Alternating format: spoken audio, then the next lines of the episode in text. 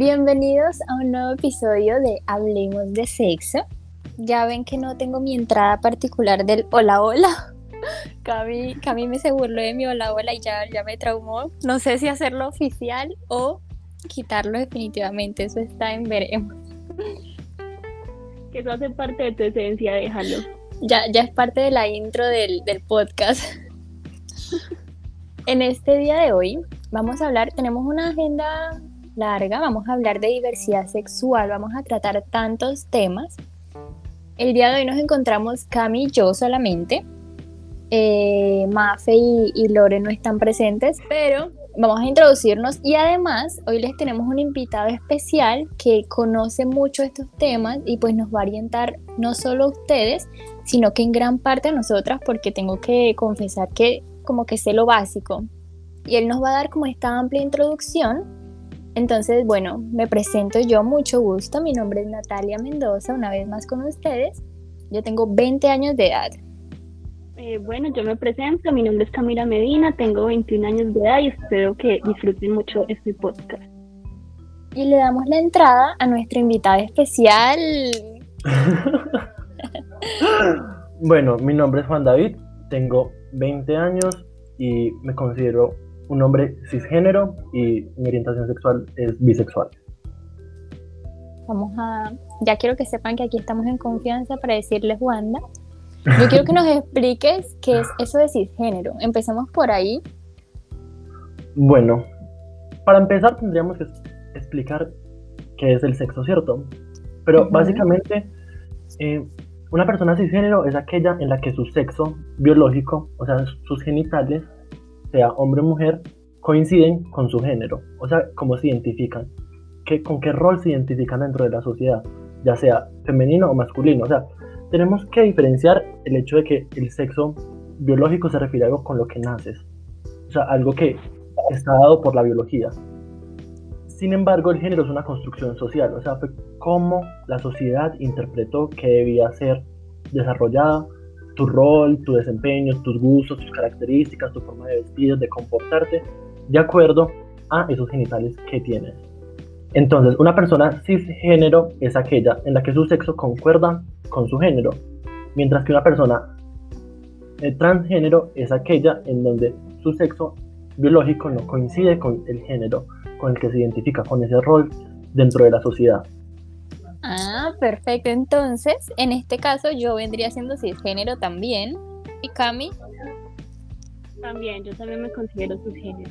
La verdad no tenía ni idea de... Conocía obviamente el transgénero porque pues es muy hablado y más como en, este, en esta modernidad, pero la verdad no conocía el cisgénero. Wanda, me abres las puertas a este mundo. sí, o sea, el transgénero es algo que hemos ido escuchando y cada vez se va normalizando más pero también existe pues esta forma de denominar a la gente cisgénero, a la gente que no tiene que pasar por ese pues, proceso de disociación entre su sexo y su género. Entonces me gusta que le vamos dando como entrada a todos los temas que queremos tratar hoy. En primera instancia queremos hablar de lo del sexo, del sexo biológico, que ya Juanda nos explicó que es como va muy relacionado con las características como que nos definen, por ejemplo, genitalmente, que si unos tienen vagina, pues se consideran, bueno, eres, sería mujer, Wanda. Sí, el término apropiado.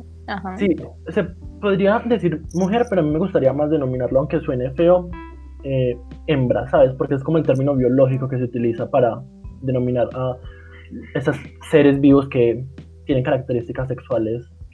Wanda, o una también podría decir como persona del sexo femenino o del sexo masculino. Eso también estaría correcto. Sí, o sea, eso también está permitido y es correcto hacer la diferenciación de que te refieres a la feminidad no desde el, la vista, desde el punto de vista social o de género, sino desde el punto de vista biológico.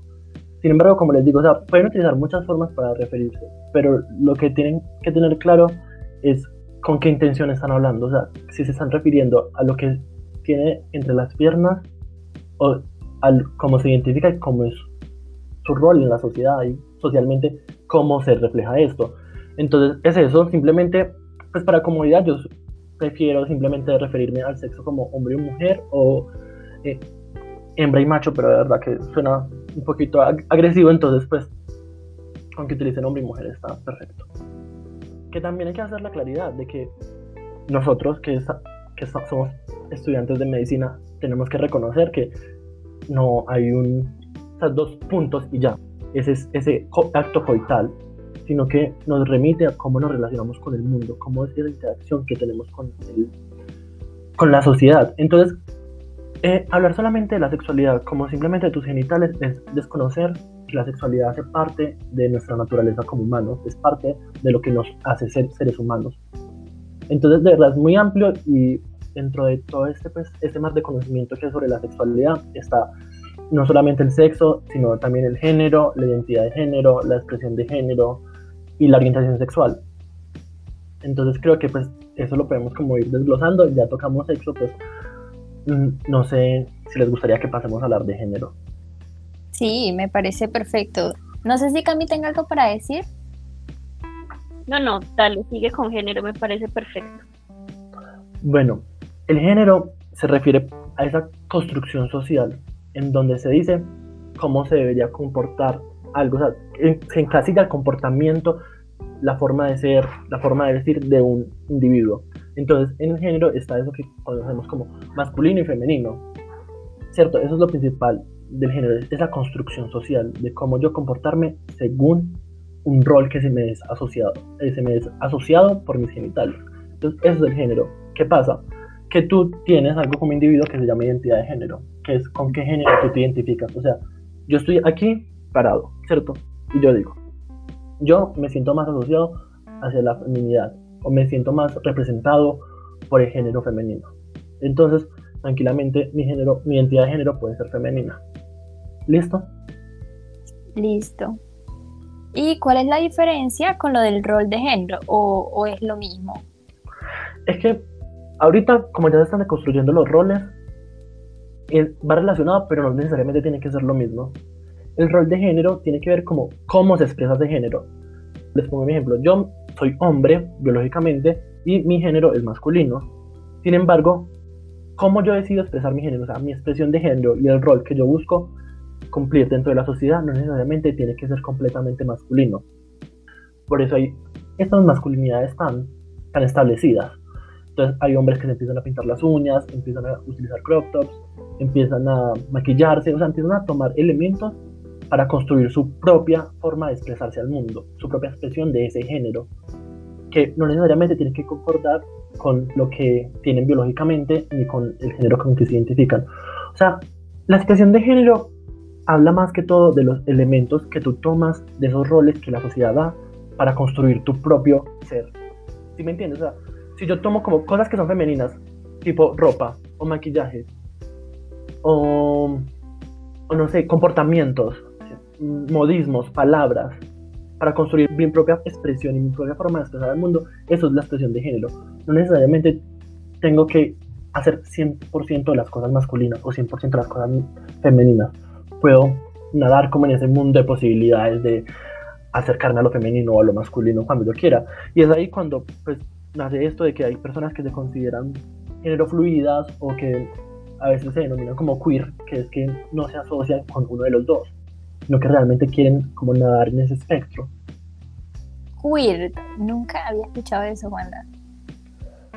Pues es que queer fue una de esas palabras que fue utilizada sobre todo en la época pues donde hubo como toda esta revolución de para la liberación sexual en Estados Unidos, en los pues, sucesos de Stonewall, pero el queer fue una palabra utilizada por la gente entre comillas, común, o sea, las personas heterosexuales, para hacer burla a la gente que no hacía parte de esa, de esa heterosexualidad y de esa normatividad.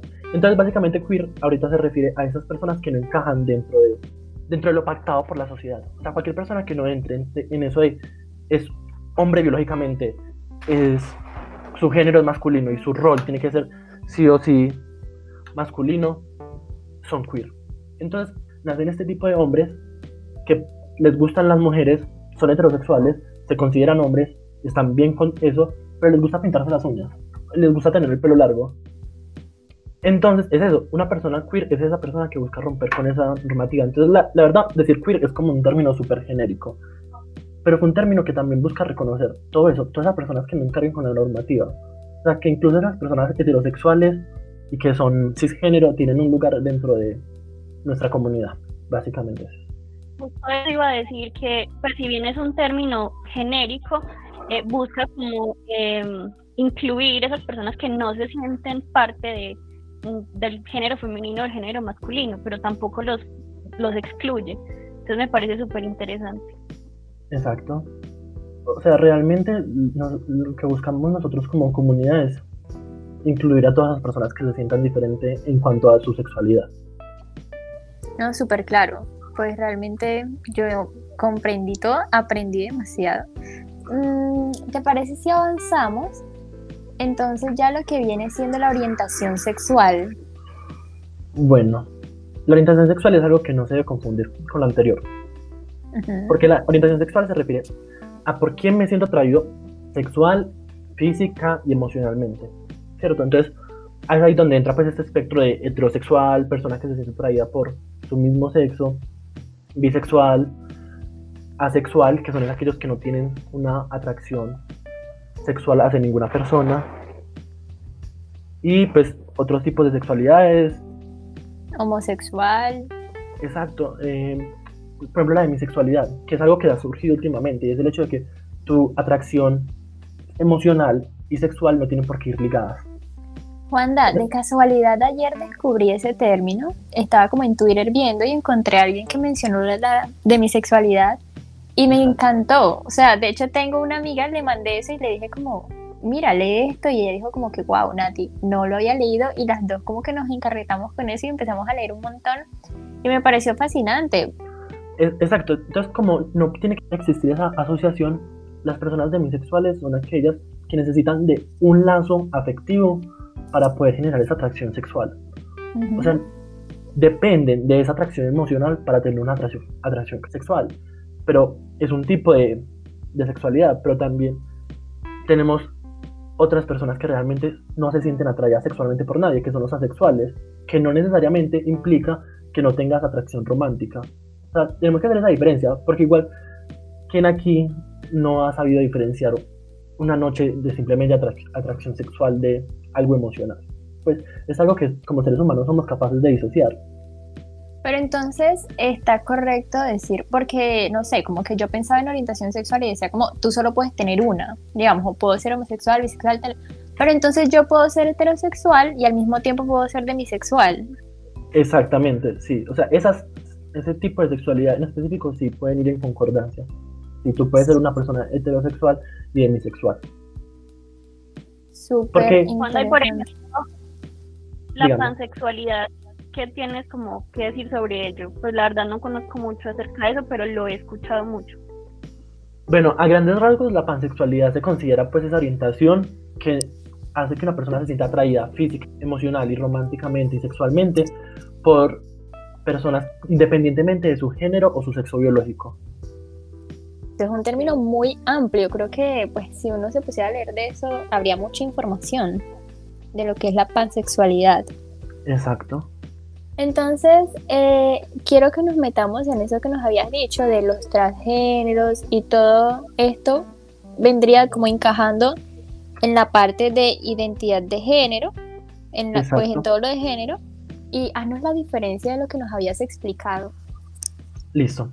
Travesti es una persona que, según su sexo biológico, eh, por ejemplo, un hombre que simplemente decide vestirse ocasionalmente, porque sí, con cosas del género femenino. Entonces, es un hombre que biológicamente y su género sigue siendo hombre, pero que le gusta vestirse de mujer ocasionalmente o tomar cosas de lo femenino. Ok, ahí lo que varía es el rol de género, el rol que ellos como que toman y expresan. Exacto. O sea, por eso travestismo tiene que ver con vestirse, con usualmente se asocia con eso con vestirse, pero va de adoptar cosas asociadas a la feminidad. Mientras que transgénero, si es una persona... Es ocasional, es decir, no todo el tiempo, o bueno, si, el, pues, si la persona prefiere hacerlo todo el tiempo, pues está bien, pero el concepto es ocasional, ¿o no? Sí, el concepto es ocasional, pues así está definido. Pero igual como les digo, eh, la persona sigue considerándose cis, o sea, sigue considerándose cisgénero. Mientras que una persona transgénero, si es esa que decide transicionar, o sea, cambiar su género, su identidad de género. Entonces, digamos que es masculino, o sea, un hombre biológicamente masculino, y decide pasar a lo femenino. Entonces, que, el, el que cambia, por eso su género, su expresión de género, entonces empieza a identificar con lo femenino, pero es completamente, ¿sabes? Todo el tiempo, y es ahí cuando esa persona prefiere que se le identifiquen con pronombres femeninos, o que se le trate constantemente con, con la feminidad. Mientras que transexual, si cambias tu sexo biológico, si hace su transición biológicamente, entonces si decide eh, ser, o sea, entre comillas, mujer biológicamente, o sea, decide cambiar, por ejemplo, en el caso de mujeres trans, cambiar sus genitales por una vagina. Es ahí donde te digo, quirúrgicamente, ahorita la vaginoplastia es una realidad, que es la capacidad pues, de volver un, pene una vagina. Sin embargo, en el caso de hombres trans, o sea, personas que biológicamente son mujeres y deciden transicionar a, lo, a, a ser hombre, eh, existe la faloplastia, pero realmente es algo más estético, pero no es funcional. En cambio, una, una vaginoplastia, o sea, una vagina creada artificialmente, es capaz de ser funcional en cuanto a orinar y en cuanto a penetración. Obviamente no vas a poder Eso te iba a preguntar, ¿todavía se conserva esa parte del placer? Lo que se habla es que sí, lo que yo escuchaba es que sí, completamente, porque como saben, em, embriológicamente el glande y el clítoris pues son como lo mismo. Entonces, sí, se trata de conservar. Sin embargo, hay un porcentaje en donde esa, la vaginoplastia mm, tiene un porcentaje de falla en el que el clítoris se necrosa, o sea, ese nuevo clítoris. Entonces, se pierde esa estimulación clitoriana. Pero incluso ¿Qué? Wanda, me gustaría que antes dijeras como el clítoris se necrosa. Tal vez nosotros lo entendemos porque estamos como en este contexto de medicina, pero tal vez nuestros oyentes no lo comprendan tanto. ¿Qué, qué quiere decir con que el clítoris se necrosa? O sea, el tejido no sobrevive, el tejido se muere. O sea, es como si... No quiero hacer la analogía, pero básicamente es como si se muriera, como cuando te golpeas una uña y se pone negra y se cae. Es eso, deja de ser completamente funcional. Entonces, pues se pierde como esa sensibilidad, sin embargo, si pues sí se reporta pues sensibilidad vaginal. Pero pues no les, puedo decir qué tanto porcentaje de diferencia existe o algo así, pero sí se reporta eh, sensibilidad y placer. Claro, y además que pues muchos procedimientos quirúrgicos tienen esta probabilidad de que o bien salga perfecto o si pierda sensibilidad o tengas efectos secundarios de cualquier forma. Exacto. Esto como cualquier procedimiento quirúrgico puede suceder. Lo que te quería preguntar era, ¿cómo se llama como esa, eh, ese procedimiento quirúrgico de transición de vagina a pene que no lo escuché? Faloplastia. Faloplastia, ok. Y cómo, es que me surgen muchas preguntas de esto, no sé qué tanto conozcas el tema porque sí tenía conocimiento de la vaginoplastia, pero nunca había escuchado la faloplastia. Y es las características de como tal de un pene y todo este aparato reproductor masculino se forman, o sea, sí tiene como apariencia similar o, cómo queda más o menos, nunca, nunca he visto. Pues la faloplastia está como menos experimentada porque incluso es mucho más difícil, pues es mucho más difícil crear pues, quirúrgicamente algo que se proyecte que algo que pues un hueco interno, ¿sí me entiendes? Entonces, ¿cómo quedan? Simplemente queda funcional para la micción, pero no tiene erecciones ni nada. Y tiene más o menos una forma, o sea, no tiene nada que ver con, una, con un pene como lo conocemos. Es que no sabría cómo explicar sin que suene feo. no, Yo, había visto, yo había visto que se ponían unas, como unas especies de bombitas, o sea, no sé cómo, cómo se llame eso, que con la presión podía generar una erección. Pero realmente pues no sé cómo qué tan avanzado esté o si realmente es factible como que, que se pueda hacer. Pero tengo otra duda. ¿Uno agarra como tejido de otra parte del cuerpo o, ¿o de dónde viene? usualmente hacen, lo hacen, suelen hacer de piel del antebrazo o del muslo. Es la primera vez que escucho que es, tan funcional, porque los casos que yo conozco son que no suelen ser funcional para erección. Y literalmente el pene toma la apariencia como de un muñón. Mm, ya. Después de este podcast estoy segura que voy a ir a buscar todo lo de faloplastia. la opción quirúrgica, por ejemplo, en esos casos, más allá, o sea, lo que suelen hacer los hombres trans no es una faloplastia, sino una remoción de útero, lo que los aleja pues de como esa feminidad y obviamente de menstruar y esos procesos hormonales. Eso te iba a decir, todos esos procesos hormonales. Ay, Juanda, yo tengo una pregunta ahora que metemos esto de los procesos hormonales. Mm, esas, eh, pues las personas que se dan cuenta como, bueno, yo no encajo en el género que socialmente me dicen que en el que se supongo que debo encajar, como estos procesos hormonales, y digamos que me doy cuenta a una edad muy temprana, hay un pro de que, bueno, puedo empezar mis procesos hormonales y puedo como guiar mi género a lo que yo quiero, ¿no? no ya sería mi género o mi sexo. Eh, los procesos hormonales suelen estar asociados al, más que todo al género y no tanto al sexo, porque como te digo, el sexo involucra ese, ese procedimiento de los genitales. En cambio, hay personas que simplemente deciden. Es que. Eh, básicamente, los transgéneros y transexuales se involucran en un término médico que es lo que conocemos como disforia de género, que es que su género no concuerda con su sexo, ¿cierto? Pero ¿qué pasa? No necesariamente para tú sentirte completamente mujer o completamente hombre dependes de un genital. Entonces, hay personas que simplemente deciden hormonarse y, seguir con sus genitales. O hay personas que sí deciden hormonarse y cambiar completamente sus genitales. O incluso hay personas que simplemente desde primera instancia deciden no hormonarse.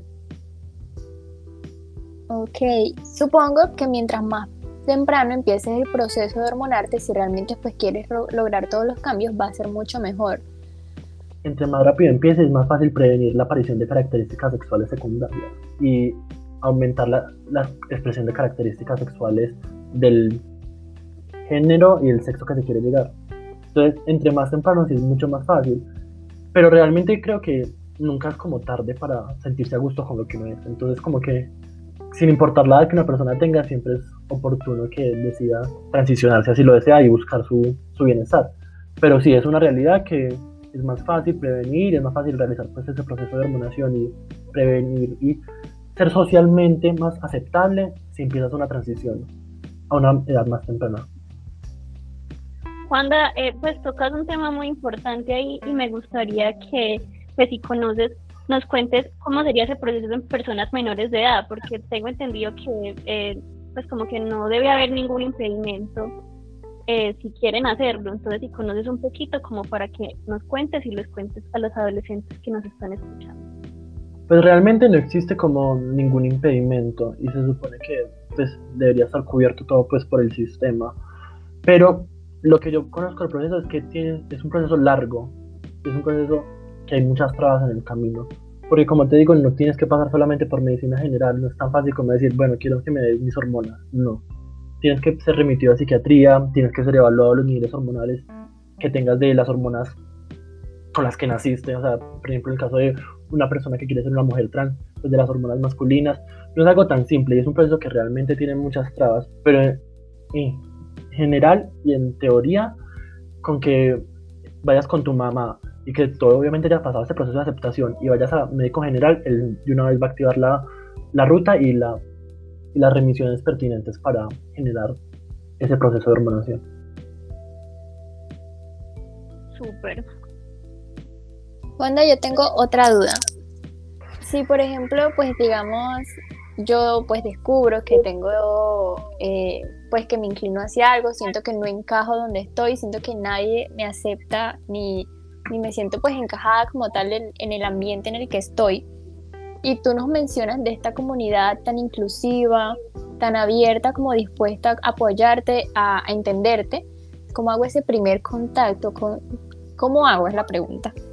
Obviamente existen organizaciones sin ánimo de lucro que se encargan pues de este tipo, de aceptar a este tipo de personas, pues de aproximarlos a la comunidad y sobre todo ayudarlos. Ahorita no te tengo el nombre específico de ninguna, pero si buscas en internet te van a aparecer cantidad de organizaciones, sobre todo aquí de Medellín, que ayudan sobre todo en casos de discriminación o en casos de personas que se quedan sin, o sea, los echan de su hogar o se quedan sin, sin trabajo o, o los excluyen, no segregan socialmente.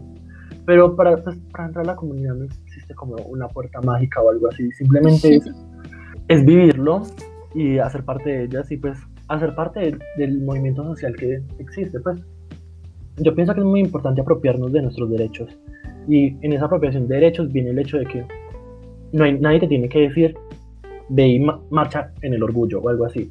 Simplemente si tú sientes que debes luchar por tus derechos y te sientes identificado, debes hacerlo. Y esa es una forma pues de entrar de cierta manera a la comunidad y a las actividades que haces. Pero pues si quieres como cosas más, más estructuradas, eh, hay un montón de, de, ¿cómo se llama esto? Son como mesas, o sea, son figuras gubernamentales dedicadas a, creo que se llaman mesas de género, no solamente a personas segregadas por su orientación y su identidad de género y su sexualidad, sino también a, a mujeres oprimidas. Entonces realmente hay muchas formas de encontrar ayuda solamente que realmente la tienen que buscar. Eh, Juanda, uniendo como este tema, eh, pues hemos visto que ha habido muchos casos de transfobia, especialmente aquí en Medellín, y pues recientemente el, caso del joven en Sucre, que pues otro joven le amputó un brazo solamente por su orientación sexual.